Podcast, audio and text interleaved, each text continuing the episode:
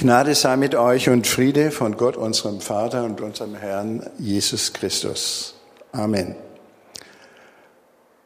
Der heutige Predigtext ist äh, die Jahreslosung aus dem Hebräerbrief Kapitel 14, äh, 13, Vers 14. Und die Jahreslosung heißt, wir haben hier keine bleibende Stadt, sondern die zukünftige suchen wir. Vielleicht können wir das mal gemeinsam sagen. Wir haben hier keine bleibende Stadt. Zukünftiges suchen wir. Zunächst einmal möchte ich euch herzlich grüßen von äh, Andrea und Oliver mit Familie. Das ist für diejenigen, die sie nicht kennen, unsere Tochter. Äh, die sind in Kapstadt an der Deutschen Schule Lehrer. Und die haben uns eingeladen, äh, Im ganzen Dezember, vom 3. bis zum 29. waren wir da also in der Sonne Südafrikas gewesen. Und das hat natürlich mit sich gebracht, dass wir Weihnachten etwas anders erlebt haben als ihr. Hier, ihr habt zwar auch ziemlich Hitze gehabt. 20 Grad habe ich gehört, aber in Südafrika ist es dann doch anders, wenn dann über 30 Grad ist und man sitzt an Weihnachten am Pool oder äh, am Grill. Und äh, ja, eine Ausnahme hat es gegeben. Wir waren am 24. Heiligabend in der deutschen Kirche in Kapstadt und da ging es natürlich ganz deutsch zu. Die anderen Christen feiern erst am 25. Äh, Weihnachten und so waren wir da äh, eben in der alten Umgebung und haben auch an euch gedacht hier. Ja, das war, und am 29. sind wir wieder gekommen. Das war natürlich äh, ein ja, Erlebnis. äh, Weihnachten einmal unter ganz anderen Bedingungen zu erleben, als wir es gewohnt waren. Die, unsere Tochter, die Andrea, die hat uns noch, hat mir noch ein Buch in die Hand gedrückt in den ersten äh, Dezembertagen.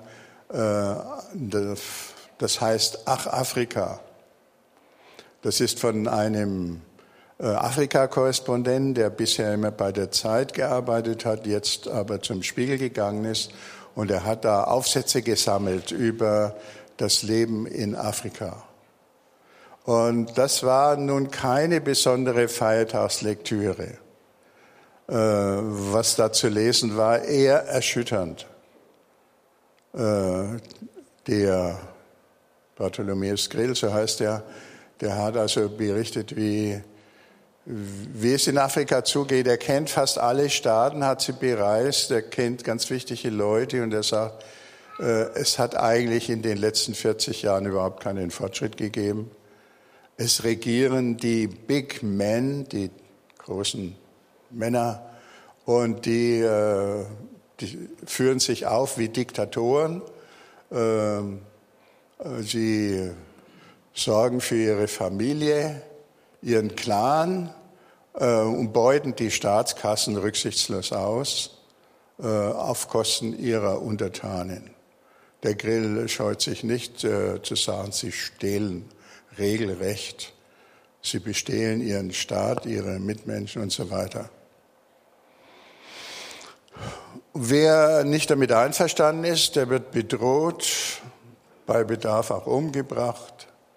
Äh, der Grill wundert sich, dass die Afrikaner trotzdem noch ganz zuversichtlich sind und sich äh, ja, Lebensfreude zeigen, während wir Europäer uns natürlich die größten Sorgen machen und fragen, wie soll das weitergehen?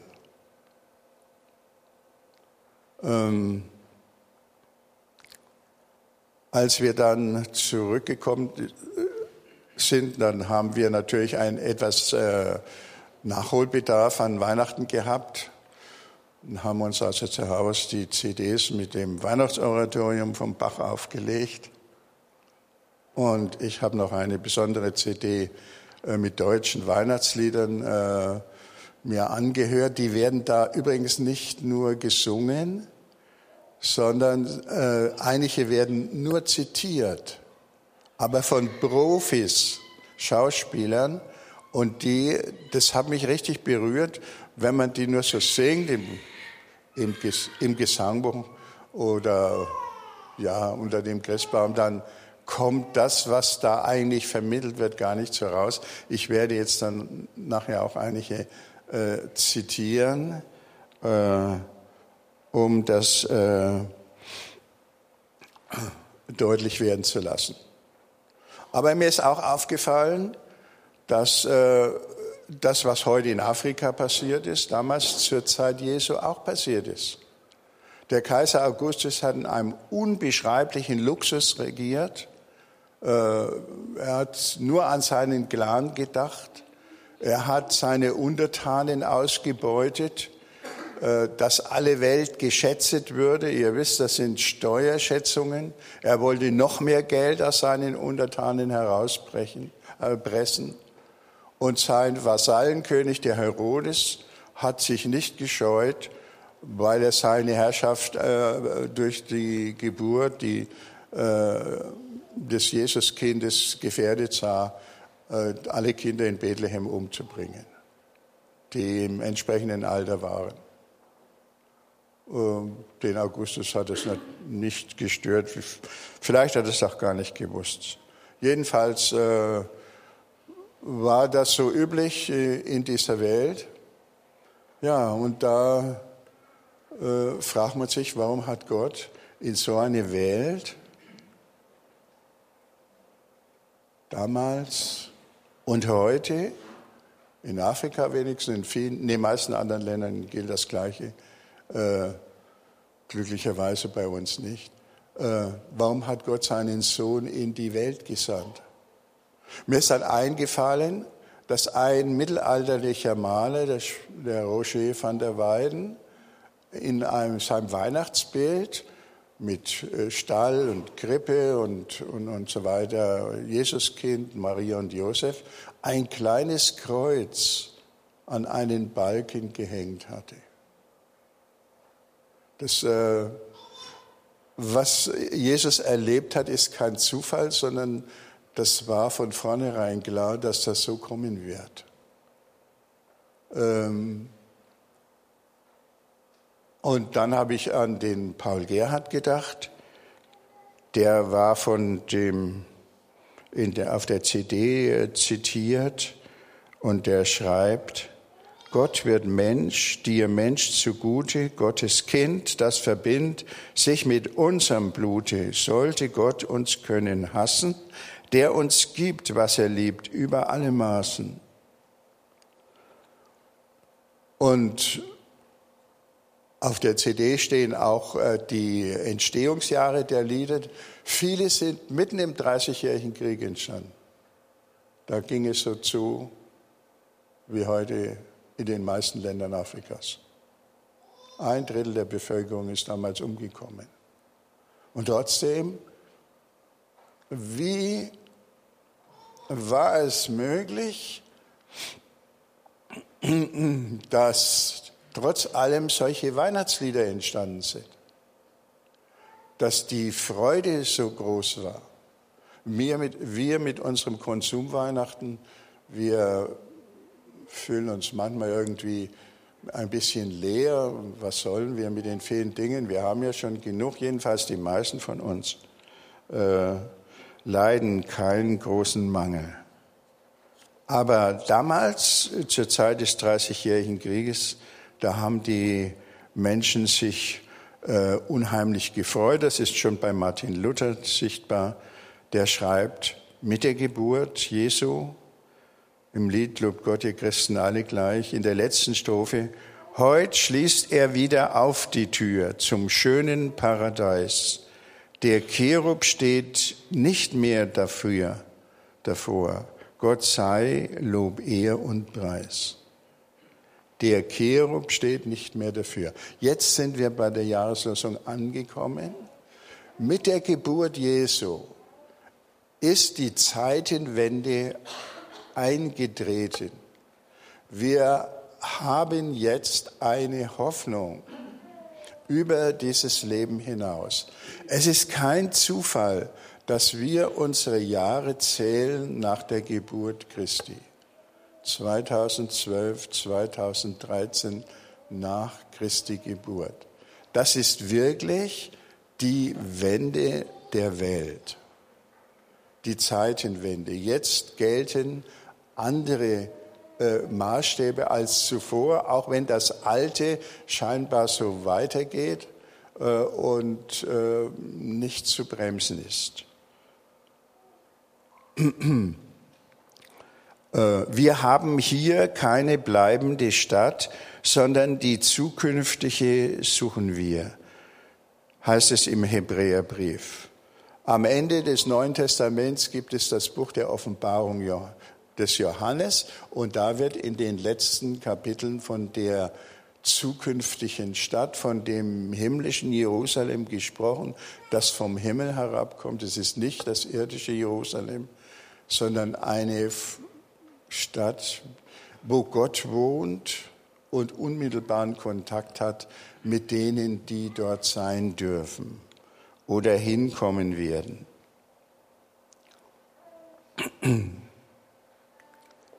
Ähm, das ist, die Offenbarung des Johannes ist nicht geschrieben für Leute, die Weltendeberechnungen machen. Gibt es ja immer wieder. Maya-Kalender und so Zeug. Äh, sondern äh, die ist geschrieben für eine Gemeinde, die, der es nicht gut geht, die bedrängt ist, die verfolgt ist. Es ist ein Trostbuch, kein Spekulationsobjekt.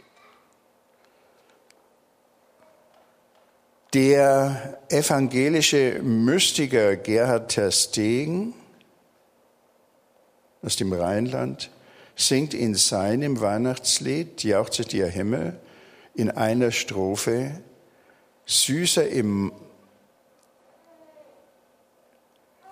Süßer Immanuel wird auch in mir nun geboren. Komm doch mein Heiland, denn ohne dich bin ich verloren. Wohne in mir, mache ganz eins mich mit dir, der du mich liebend erkoren den Mystikern, Terstegen und anderen geht es darum, eins zu werden. Wie kommt die Hoffnung zu mir und zu dir? Das ist jetzt unsere Frage. Äh, wie suchen wir die zukünftige Stadt? Dass wir in einer anderen Welt anzufangen, zu, anfangen zu leben? Wie geht das vor sich? mache mich eins nun mit dir. Jesus hatte schon in seinen Abschiedsreden äh, zu seinen Jüngern gesagt und äh, zu Gott gebeten, dass sie alle eins seien. Wie du, Vater, in mir bist und ich in dir, so sollen sie in uns eins sein, damit die Welt glaube.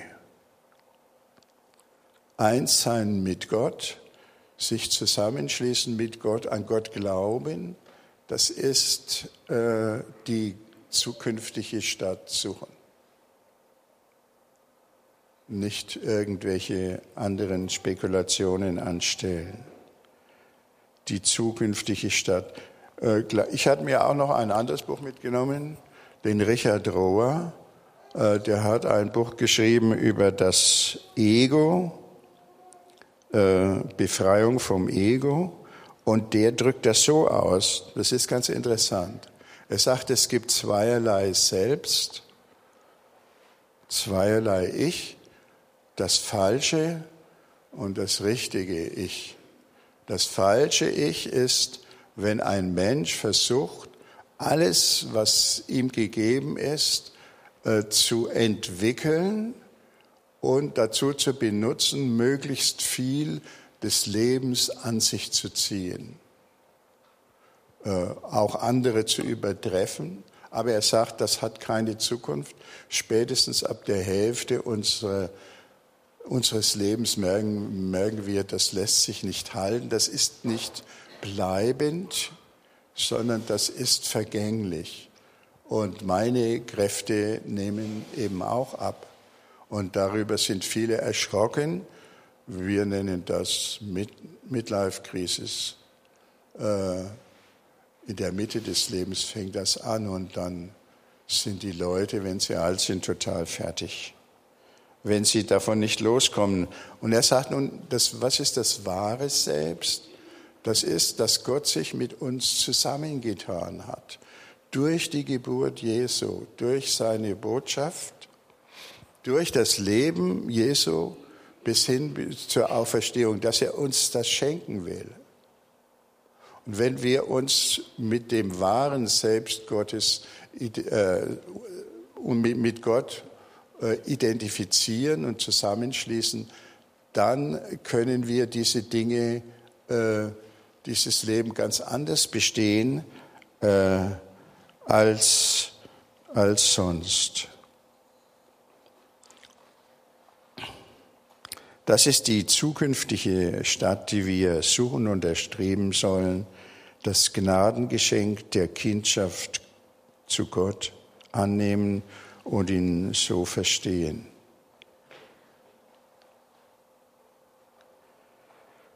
Die zukünftige Stadt suchen wir. Was ist damit noch gemeint? Ich denke, das ist nicht irgendeine Weltflucht. Das klingt immer so, wenn man an die Zukunft Gottes und die eigene Zukunft mit Gott denkt und an das ewige Leben, heute schleust er wieder auf die Tür zum schönen Paradies, dann meinen äh, manche Leute, sie müssen sich von allen in ihrem Leben zurückziehen. Das ist ein Unsinn. Aber es ist nicht mehr das Wichtige, es ist nicht mehr das Bleibende und wir wissen, es ist das Vergängliche. Wir können die Dinge unseres Lebens, so schön sie sein mögen, und Gott hat sie uns ja auch geschenkt, äh, nicht festhalten.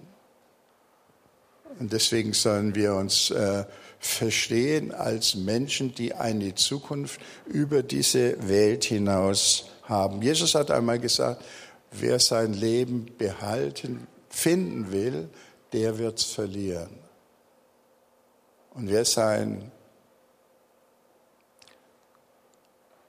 Leben verliert um meinetwillen, der wird es finden.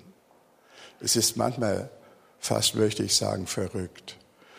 Diejenigen, die das Leben so sehr suchen und alles mitnehmen wollen und auch ohne Rücksicht auf die anderen, die werden am Schluss die Verlierer sein. Und diejenigen, denen es nicht in erster Linie darauf ankommt, die werden die Gewinner sein. Und Deswegen ist es nicht so katastrophal, wenn man bestimmte Dinge des Lebens nicht mehr hat oder wieder zurückgeben muss. Und äh, das Reich Gottes, äh, die Gesetzmäßigkeiten, die Gott von uns haben will, die Wege, die wir mit ihm gehen sollen, äh, gehen. Wir sind nicht die Verlierer, sondern die Gewinner. Äh, ganz allgemein, die Welt, die steht auch vor diesen Problemen. Äh, jetzt, äh, die werden ja immer in den Medien auch behandelt. Wie wird das mit unserer Welt weitergehen? Wenn wir alles haben wollen und wenn alle alles haben wollen, das ist völlig klar, zerstören wir die Welt, in der wir leben. Wir werden nichts haben. Wenn wir aber äh, auf den, das Reich Gottes, soweit es möglich ist, schon jetzt hier ein Stück weit verwirklichen und darüber hinaus einfach erwarten, dann denke ich, äh, wird, wird unsere auch irdische Welt erhalten werden. Und deswegen ist das wichtig, das, was der ähm, Richard Rohr gesagt hat vom wahren Selbst. Und jetzt zitiere ich nochmal zum Abschluss den Paul Gerhardt. Da ich, da ich noch nicht geboren war, da bist du mir geboren und hast mich dir zu eigen gar, ehe ich dich kannt, erkoren. Ehe ich durch deine Hand gemacht, da hast du schon bei dir bedacht, wie du mein wolltest werden. Das ist Gottes Plan für jeden von uns. Darüber sollten wir nachdenken, das sollten wir suchen. Wir haben hier keine bleibende Stadt, sondern die zukünftige suchen wir. Amen.